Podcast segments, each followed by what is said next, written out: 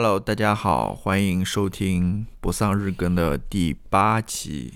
天哪，进入第二个礼拜了。呃，正式进入倒数啊！我不是，我想说的是，我们正式进入没有库存的。我们以前是保证有一个库存，就提前一天录。今天已经正式进入了一个当天录、当天发的这个也好也好尴尬的境地。也好，我觉得万一有一天有一没有有一些什么事情，肯定能或者是心情比较 down，不想不想跟听友们进行交流怎么办？那你就高唱一曲嘛，给大家表演一首歌。没有，我觉得可青藏高原我怎么样我？觉得可以，我觉得可以 了。就俩人什么就在那边说二十分钟也是可以的，我觉得就是聊一聊。嗯，好，那我们呃就正式进入主题吧，还是有一个主题的这一期。我们是这样想的，就是、呃准确要是我这么想的，就是说我们还是要回顾一下过去一年嘛，嗯我们会从。基本上是会从文化上面吧，对吧？因为毕竟我们是一个文化博客，嗯有文化的博客。对，我们会分享一下过去一年，比如说在播客上面，嗯在音乐啊、书籍啊、电影上面，嗯我们的一些总结，或者说一些觉得很有意思的一些作品，跟大家分享一下，是不是？嗯那我们今天就进入第一趴播客类，播客类的，嗯跟大家分享一下吧。嗯，对于播客的一些看法。对，我想的是我们分两两大块进行一个分享。第一方面是分享一下我们比较喜欢听怎样的播客，就是什么样的播客对我们来说是比较好的，或者说是好听的播客。第二个方面，我们就可以具体给大家推荐一些就我们自己会听的这些播客好，对吧？那我先说吧，好吧。嗯，好，我先来说一说我的播客，就是这个习惯啊，听播客的一个习惯。嗯。其实我听播客还好，不是很夸张，我不是那种、呃，因为好像小宇宙上有一些人听播客听的很多，但我其实听播客真的就早上出去遛狗的时候会听，嗯要么就是你在车里的时候嗯。会听一听，嗯。其他时候听的不多。嗯。呃，对，其他时候可能听音乐听的比较多。嗯。嗯，那我听播客的爱好的话，那个什么，下一站天后就是 也 在 其他的时间里面听出来的，比如说我做饭的时候，我就不太会走听播客，因为你不能 multitask，也不是我你要专注炒菜，炒菜机器人。然后我比我我也不是听听听对，是不是做菜是一个比较 stressful 的一个 一个工作一？点也不是，我做菜的时候可以同时看一部电视剧，没没没没，我喜欢做菜的时候听一听歌啦，因为我专注，哦好，那我聊一聊我自己喜欢的一些播把心思放在锅里面。那比如说你你在这边笑话我，我就要来爆一爆你的料，好不好？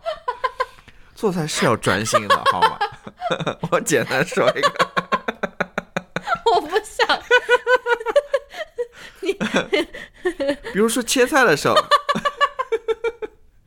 是谁切菜会？比如说切土豆，切了一块薄一块厚的啊，是回谁谁在切菜的时候，那个切出来的东西都大小不一的。我跟你说过，这种切菜要切均匀的重要性，你知道吗？因为炒菜的时候。你切的不均匀，它受热就不均匀。这个有的就熟了，有的就没有熟，这样有的熟了之后，有的就会烂掉了，你知道吗？你非要逼我讲这些话，你在这边嘲笑我，好吧？嗯赶快回到正式的主题。嗯，对我其实播客的话，呃，我什么都听的，我什么都听的。嗯但是我总结，我想了一下，其实还是听呃文化类的和社会类的比较多。嗯呃，其他的 我对收回刚刚那个，我不是什么都听，我就听这一类。呃，像政治类的我听的也不多，嗯那什么财经类的我几乎不听。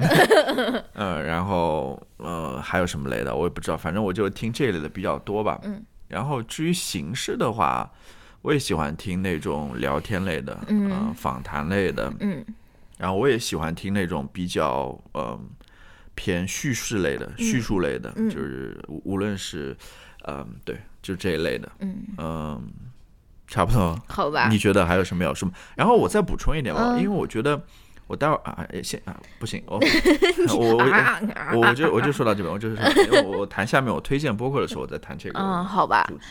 嗯，我也是，我大概是从什么时候开始听播客的？一六一七年的时候吧，一六年的时候吧。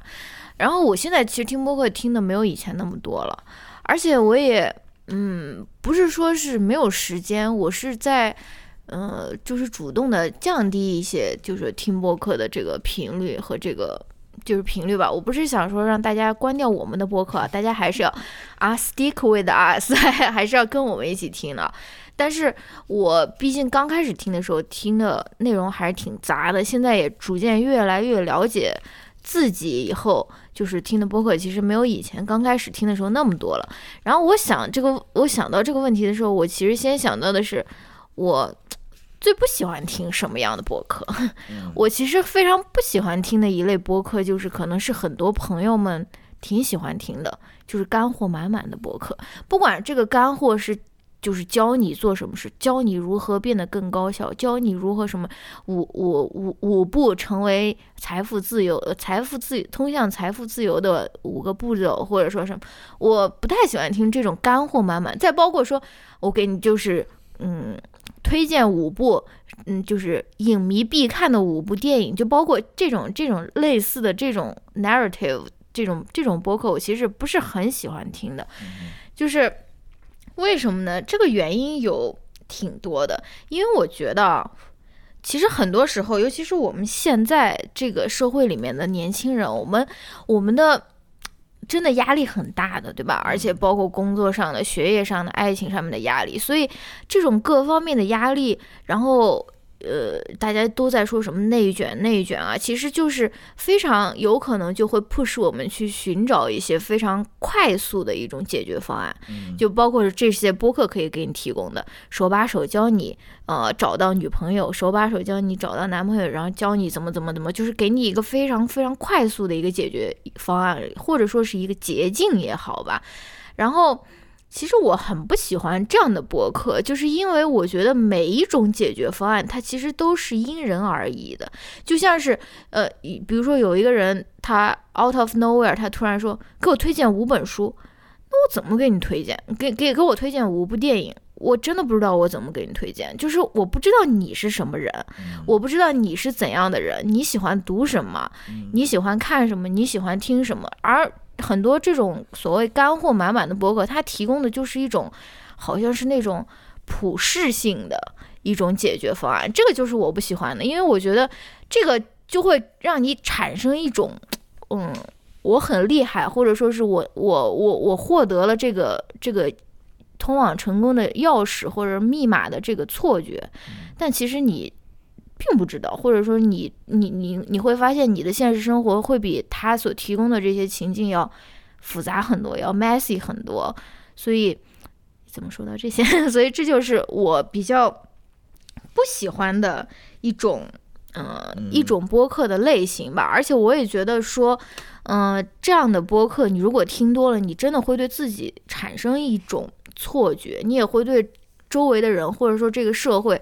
或者说是你的一生吧，就是你的人生，你会你会你会产生一种错觉，你会觉得说，我好像知道了一些什么，我好像知道了一些什么了不起的东西，但其实我是觉得人生或者说社会或者说是爱情，可能要比这些要复杂很多吧。对。然后后面就会引导到，呃，我喜欢听怎样的播客了。我其实比较喜欢听的播客有三类。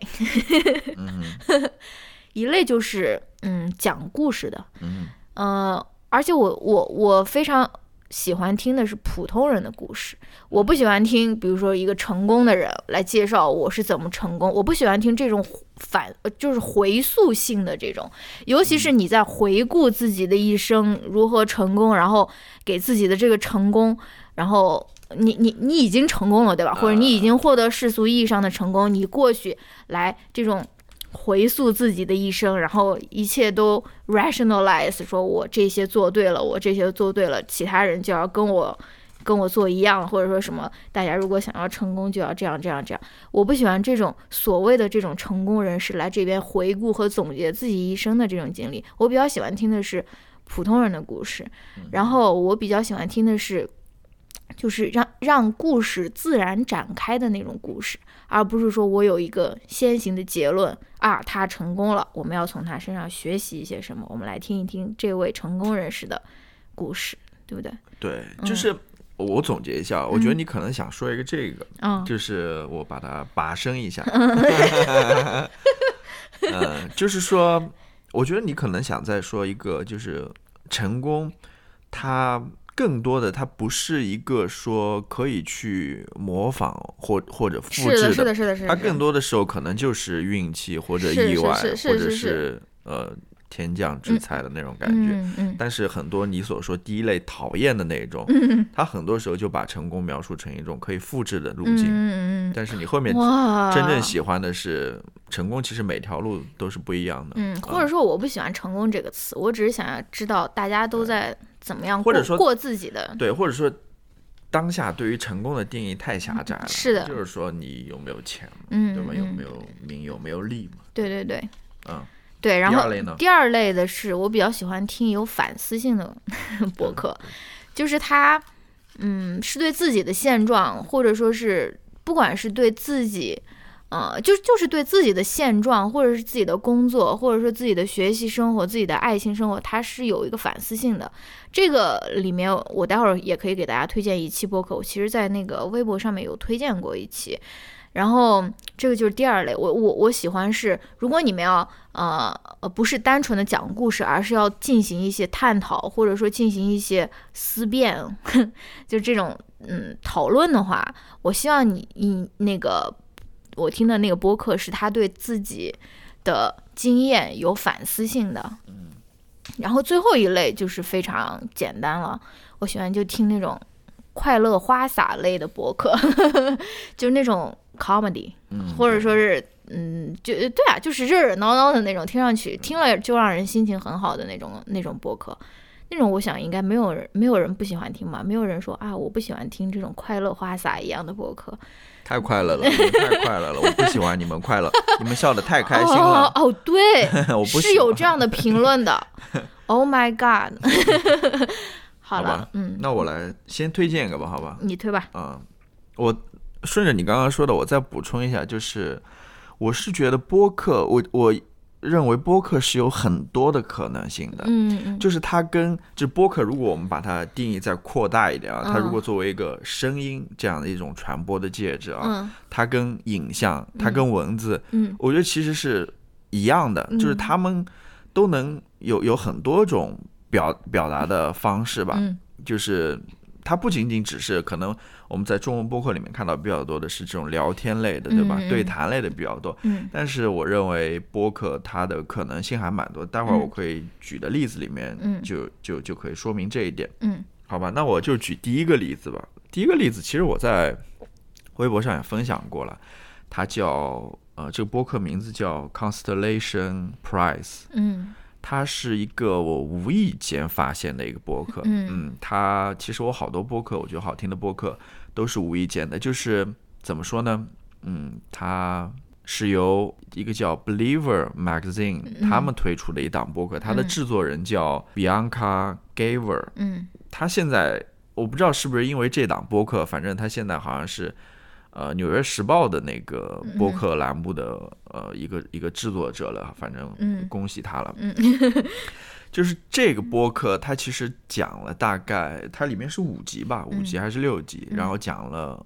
五六个人的故事，有长有短。嗯。我其中最推荐的是两两集，第一集是就是那个 Crossing God，对，就是嗯，他是讲了在纽约那边一个，就是他他他具体的工作是什么？他是一个交通指挥员，对，，交通指就是就是叫指挥大家过那个过协管员吧。字过十字路口的，对，crossing guard 嘛，就是 guard 的这个 crossing，其实美国有这样子的工作，其实国内就是那种交通协管，但是美国这个是一个工作，是的。呃，他是领薪水的，而且他还有医保啊什么的嗯。等等。嗯他是一个这里面讲的这个人是非常有意思的一个人物。嗯。他为什么最后会成为一个交通协管员呢？我先跟大家透露一下，他其实之前是在一个大学里面做教授的，嗯，结果他后来就选择了去做这个交通协管员这么一个故事，然后嗯。呃，这个故事就是他对于他自己生活和人生经验的一一个分享吧。听完之后还挺感慨的。我我我推荐大家去听一下。嗯然后这里面另外一个故事我推荐的是叫叫什么叫 Two Years with 呃 France。嗯这个 France 是谁呢？France France Wright，嗯他是美国的一个诗人，他是获普利策奖的这么一个诗人。嗯然后他还挺神奇的，他是跟他爸一块儿获得过普利策奖的，嗯这个是在美国历史上唯一一一一对吧？嗯这样子的获奖父子。嗯这集播客其实也挺特别的，嗯因为它能够。我这集播客是我如果要评选的话，是我二零二零年听过最喜欢的一个播客，啊，最推荐的一个播客。但是。但是这一集播客同样也是嗯无法复制的，因为嗯怎么说呢？因为他所创建的前提或者他的基础，他的素材来源是嗯。这个叫 France 的这个呃诗人，嗯。他在生前就是快去世前，嗯。他录了大量的录音，哦。就是有他的一些诗啊，有他的一些，他每天都会录，嗯。有他的一些想法啊，有他的一些感慨啊等等。他有大概五百多小时的录音，嗯。就这个题材，你不是说你自己去怎么就能够努力就获得的，它是一个，他刚好碰到了这个制作人比昂卡，然后他把呃整个这个素材，然后连同他的个人经历啊，然后他的故事啊等等，他把它编成了这样一个播客。嗯。然后你要想，他在他那个简介里面说，他花了两年的时间嗯。去听这五百多小时的录音，嗯。然后最后才做成这么一集大概一个小时不到的这么一集节目吧。嗯。然后你想他背后所付出的心心心血有多少啊？嗯嗯。这就是我说的，就是其实播客的可能性很多的。你听这个，它完全就是一个文学作品，或者它就是一个艺术作品。嗯如果你把它写成文字的话也行的，但是它、嗯它以这个声音的方式把它念出来，就是它非常好。呃，我推荐大家去听吧，听完之后 你你我我也不不多介绍它的那个什么了，这个是我想说的。然后关于这个播客，我还想说的，跟你之前所谈到那一点，就是说你不太喜欢那种嗯、干货类的嘛，就是我还想说的一点是，呃，其实播客很多时候它不仅仅能够传递干货吧，所谓的嗯。知识点吧，嗯。我觉得播客我更看重的是它能不能传递一种情感，嗯，就是它能够把他所想要传递的那种情感传递给你。嗯。我刚刚上面提到的这两集播客，我觉得它都传递了某种情感，嗯而且这种情感，说实话，它不仅仅是呃情感这么简单，它是能能能通过这个情感给你传递到力量的，嗯就是它是有力量的。嗯因为这两个播客，说实话，跟知识点一点关系都没有，嗯但是它通过讲述这样子的故事，是给你传递到力量和情感的。对的我我我是非常推荐大家去听的。对的，我其实很同意，就说是声音，它作为这个媒介，它是有一些就说是短处的吧，但是它也有很多长处。比如短处，它就是没有办法有视觉化的呈现嘛，对吧？然后它有很多长处，它的我觉得它最大的一个长处，也可能说是播客最大的一个优势，就在于它跟那个呃读听友们嗯，它能够建立起非常亲密的关系，因为你在听播客的时候，一般都是比如说插着耳机，或者说是什么，在一个比较私密的这种环境下，它其实传递出来的那种情感，在这种私密的这种呃情境下面传递出来的情感是很有力量，而且也很很容易建立起非常牢固的这种连接的，对吧？对嗯，那我也来推荐，我也来推荐一个吧。嗯，其实有很多国内，我们国内也有很多那个讲故事的那种播客。其实，呃，大家最最常看见的那些，我也就不需要重复了吧。但是，我想给大家推荐一个，也是对谈类的播客，也是最近我在听的，是叫“打个电话给你 ”，One Call Away。嗯其实它的这个名字就已经非常呃容易理解了，它其实就是两个好朋友之间给对方打电话嘛，就是两个女生啦。她们两个嗯，女生每每一期播客其实就是因为她们两个不在同一个城市，所以说她们就是彼此呃聊一聊呃自己的近况啊或者什么，然后她们每一次都会有一个主题，比如说他们嗯、有过，比如说是探讨旅行中的趣事啊。或者说探讨，呃三十岁以后还嗯那追寻爱情的这个过程啊，或者说探讨仪式感啊，然后嗯穿衣风格啊或者什么，反正他们的那个那个呃话题还都是挺杂的。啊、我特别喜欢这两个女生在这边谈话，就是，呃，她们两个其实也是很有意思的人，因为我觉得她们两个其实都是在全世界各地住过的人，所以说，即使她们现在一个定居在呃香港，不是定居了，现在居住在香港，另外一个居住在北京，但其实你可以发现他们的，就是他们，我觉得像是一个 global citizen 的感觉，就是你听他谈话，你会觉得说，哦、他是一个呃，在全世界各地住过、学习过，也是对很多的那种文化、很多的那种想法是非常有开放性的见解的人。然后他们两个呃就在那边谈论我们身边非常普通的那些事情吧，就比如说穿衣风格啊，或者什么。我们群里也有人在那边问起这件事，其实就是非常呃琐碎的、普通的那种三十岁左右女生的想法，我觉得很挺有意思的。因为我感觉你好像没有听过这个博客。没有你你在车上放过，哦，好吧你在，车上放过，我听过。呀，好吧，是不是是不是还可以？呃，是还可以吧，嗯，嗯好吧，嗯，这个就是我推荐的第一个播客，因为他们这个这个这个播客好像也不是特别的火，哎哎，不好意思，你不 你你不能这样说，就是就是不是我们就是他，因为他们是中国中文播客，但是他们不是我们每次聊起中文播客都会提起的那些不是那些个头头部播播客，不是头部播客，sorry sorry。但是我我非常喜欢，可以。那我那我我那你觉得我们现在应该我们可能现在应该是处于在那种阑尾的，我们是阑尾博客。好吧，嗯，好吧，那我来，你再推荐一个吧。我再推荐一个，嗯，我再推荐一个啊，就是这个博客其实是我这两天刚听的，嗯我觉得挺有意思的，嗯呃，感兴趣的可以听一下。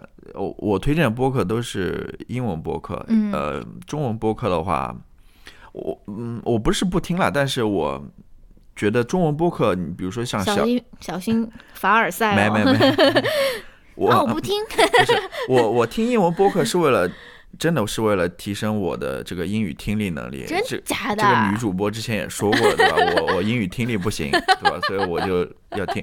不是我的意思是说，像中文播客，呃，其实有很多了，嗯大家在小宇宙上也会推荐很多，嗯大家都看到了这些，我就不不那个拿出来具体讲了嘛。嗯。但是我想说的是，如果你想关注我喜欢听哪些播客，推荐哪些播客，你们可以去关注我的那个小宇宙的那哦个、God, 呃，shameless promotion 不不不，关注我的用户了。啊，用用户了，就是关注我的在上面的账号，嗯。对，因为我那个我平时不在小宇宙上听，嗯。但是我会把我喜欢的一些博客，我都会添加到我那个所 follow 的那些或所关注的那些播客里面，包括这一期我所推荐播客在上面也都有，大家可以去看一下。嗯那我想讲第二个我要推荐的播客是我这两天刚刚刚听的，嗯叫 Lolita Podcast。哦呃，它是讲《洛丽塔》这本书以及这个文化的。对，哦，是的，是的，好像跟你平时听的感觉很不像。跟我，呃，现在我已经在脑海中开始想象乔老师穿那种洛丽塔风格的那种衣服的那种没没没没不好那想种样子了。不敢想象，因为我为什么会知道这播客呢？嗯其实他是我之前听的另外一个播客，嗯那个创作者他新创作的一个播客，哦，那个播客其实我们在节目上面提到过，嗯叫 My Year in Mensa。哦，就是他讲他在蒙萨俱乐部里面嗯。那一年的故事的，嗯。就是这个叫 Jamie Loftus，、嗯。这个他其实是一个非常有意思的人，他好像是是一个呃喜剧演员还是什么的，还是个脱口秀演员，然后他后来因为有这一段在这个蒙萨俱乐部的非常奇怪的一段经历嘛，然后他自己做了一个博客，他之前做的那个蒙萨博客其实非常小的一个博客，非常个人的一个博客，但是好像一下子火掉了。嗯。然后可能，嗯，他现在这个关于洛丽塔这个播客是 iHeart Radio 嗯呃帮他做的，嗯可能被这个 iHeart Radio 或者什么大的呃这些播客公司看到了吧，嗯然后然后邀请他再做一个他想做的播客。然后他第二个播客就是关于这个洛丽塔的，关于这个洛丽塔的。嗯我其实才听了第一集，嗯然后他现在也才放了三集的样子。嗯然后这播客我一听完，我就让我就是因为我对洛丽塔这个东西其实。呃，非常了解，非常少，非常啊浅显的，我就知道但是你的嗯爱妻不就是一个萝莉吗？那，我不知道了，我不知道了，我我只知道就 是太恶心了！你为什么不？你为什么不那种 嘲笑我一下，然后让我好像把这句话说的非常正当？我觉得你不是了，你你你不是了，因为我我我知道的只是就是《洛丽塔》这本书是那个纳博科夫写的嘛，嗯然后这本书我也没看过，嗯然后我知道好像也有这个电影，电影我也没看过，然后我也知道有这么一个洛丽塔的这么一个文化在那边，这个嗯。亚文化在里面，嗯。就你所说的什么洛丽塔风格啊，嗯还有什么洛丽塔妆啊之类哦的，，really？不是有吗？哦，反正我我我其实也只是知道这个皮毛而已，嗯。但是我刚听了第一集，听完之后我就有非常感兴趣对这个话题，嗯。尤其是对这本书，嗯。以及他后面要讲的就是呃这本书对整个文化的一个影响。其实我从第一集里面已经看到，嗯。嗯，所谓的后面的那个洛丽塔的文化，整个文化嗯其实跟他的书。呃，已经有很大的出入了。哦就是这个书，其实这个哦，所以洛丽塔这个文化就是由这本书嗯，不是，你听我讲，就是。我我其实也不是不是很确定了。嗯其实这里面洛丽塔这个书里面，它不是一个人物，哦，她真正的人物是叫哦呃，是一个当时跟这里面男主人公认识的时候，可能只有十二岁或者十岁、嗯十四岁，就非非常年纪轻的一个小女孩。嗯但是这个里面的这个男主人公叫什么，我一下子忘掉了。他所幻想的那个人物、嗯或者那样子的一种形象，嗯是叫洛丽塔。哦，got it。呃，但是后面人们在引用关于洛丽塔的这个描述的时候，他其实只是去采用了这么一个形象而已，他没有嗯呃具体的到就是这书里面其实对于这个 Dolores 的这个描述，其实是非常悲惨的这样一个人物。其实嗯你你读完之后会发现的。嗯所以怎么说呢？就是我刚刚所说的，这个洛丽塔文化对于这个书可能有一些扭曲的理解或者误解在里面吧。我觉得啊，哦我也只是听了第一集而已。嗯然后纳博科夫对于呃里面的这个男主人公，也就是跟这个洛丽塔好的，嗯，或者说强奸她的这么一个男性，其实嗯也是持一个批判的态度。是的。他写这本书不是说是为了去宣扬这样子的一种文化，或者说这样子一种关系的。嗯，他其实是一个到后来是一个很悲剧的一个故事，真的。是的。所以我就推荐这个播客嘛。嗯这个播客其实这个呃主播嘛，就是这个叫 Jamie 的人，嗯他说话挺快的，真的嗯挺快的。我不知道是应该是他说话的风格，不是他 剪剪成这样子原因。嗯然后呃，所以呢 那个还是挺要集中注意力，或者说 对英语要求还挺高的。然后另外一方面，他因为是一个喜剧演员嘛，他里面还是有一些小幽默啊什么在里面。虽然在谈一个非常正经的故事，嗯然后他也是一个比较偏社会、比较偏文化类的。嗯大家感兴趣的可以去听一下了。嗯反正这这个播客是成功引引起了我对于《洛丽塔》这本书的兴趣和爱好啊。哦，好吧。那我刚刚突然想到，我还想推荐另外一个中文的播客，也是故事类的，是我的一个豆瓣友邻他做的一个播客，嗯叫《哦妈妈》。我们曾经听过他的，我们一起听过他的第一集，对不对？他的这个名字你就可以听出来，他是一个跟母亲或者说跟母职或者跟生育有关的一个节目。第一集就是这个，我这个友邻他这个他他本人他采访他的母亲，因为他的母亲曾经也是什么经历很什么经历过怀孕了计划生育的背景下，怀孕了四次，生育了三个儿女的这种，他也是有一个。生育的故事，甚至是跟计划生育或者跟更大的这个社会背景相关联的一个故事。然后呢，呃，他就是一直会在社交平台上面会一直在招募下一个讲述故事的人，因为所以他他他的这个故事其实只是一个引子。然后这个博客现在一共做了四集吧，所以不是很多，因为他要嗯就是每每一期他都要重新去招募。招募那个访谈的访谈者嘛，但是都是跟母职或者说跟母亲或者说跟生育有关的故事，比如说。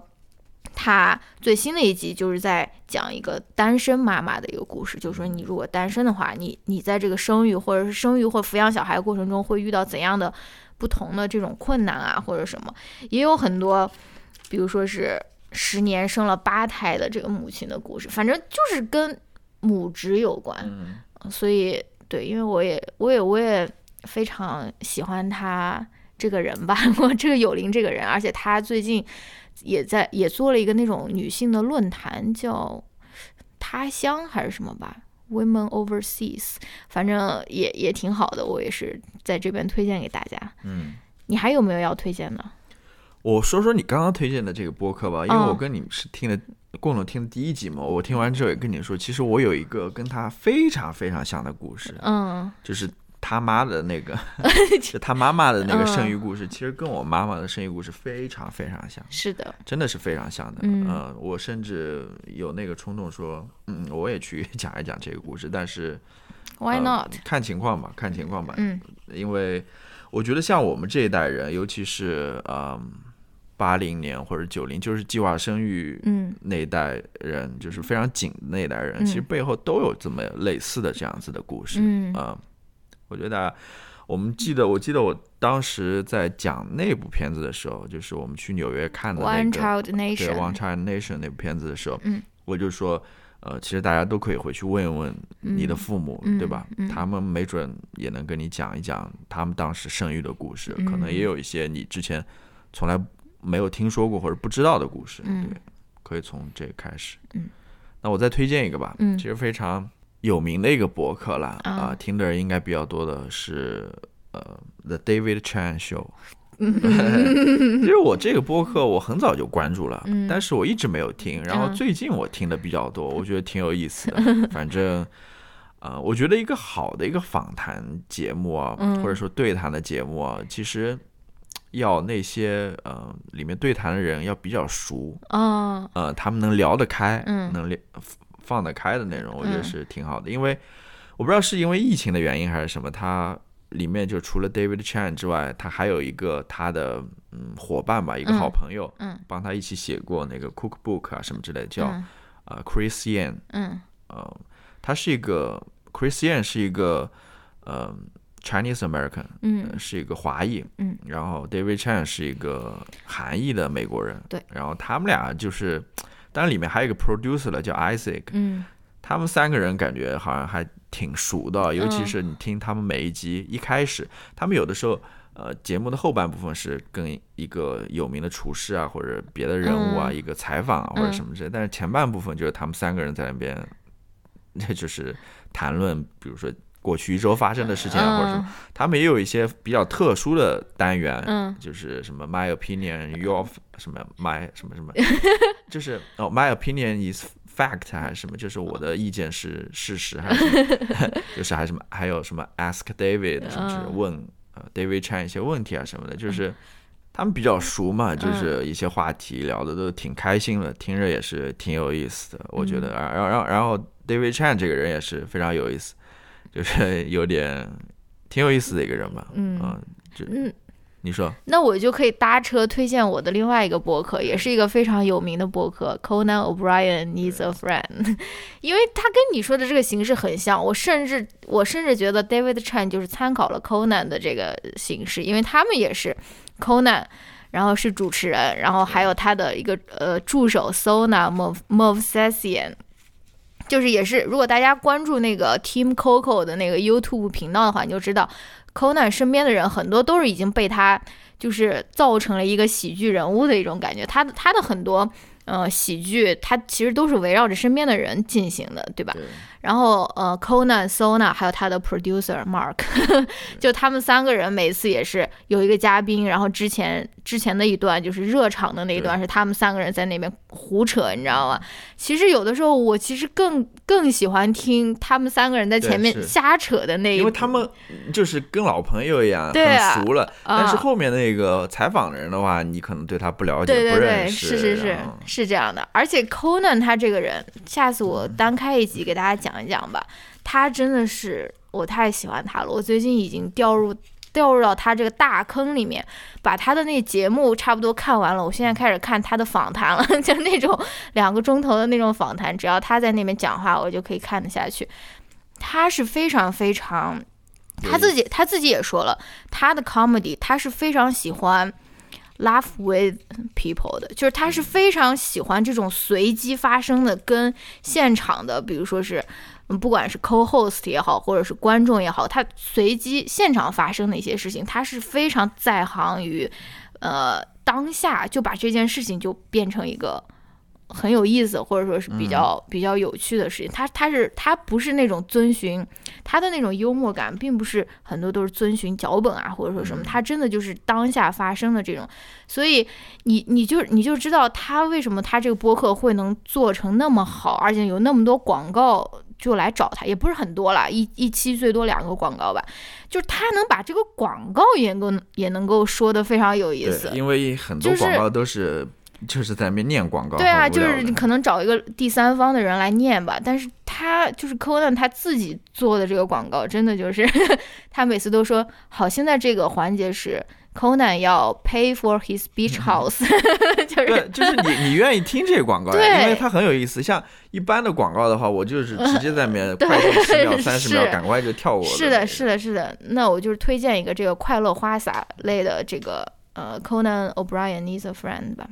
他应该是挺火的一个，他在那个美区的 podcast 上面都能排到，经常看到他排在前面的那种。是的。嗯，那我还有最后一个博客，你说，也是一个中文博客，呃，但其实是一个台湾的，嗯，台湾的一个博客吧，它的名字叫 The Real Story by 报道者，嗯，这个其实是一下推荐的一也推荐的一个播客，就是他推荐了其中的一期，好像这一期在台湾，呃，在在台湾也是好像是播放量最高的一期吧，是哪一期？哦，是这一期。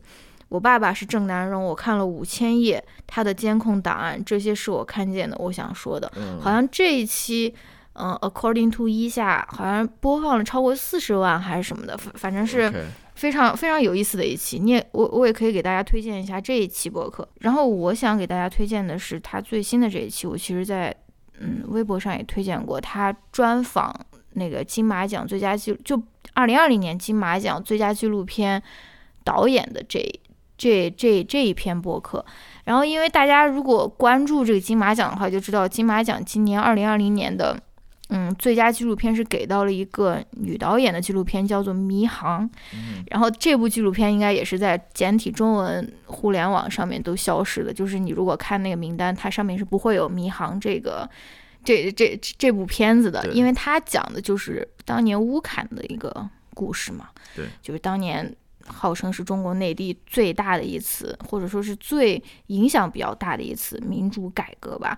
然后呢，我想推荐的呃这部这这这一期的一个原因，就是它能够反映我就是最前面列出来的我喜欢听的播客的几呃几几个条件，就是我觉得它这是一个非常非常有反思性的一个播客，因为他是采访的这这个纪录片的导演吧。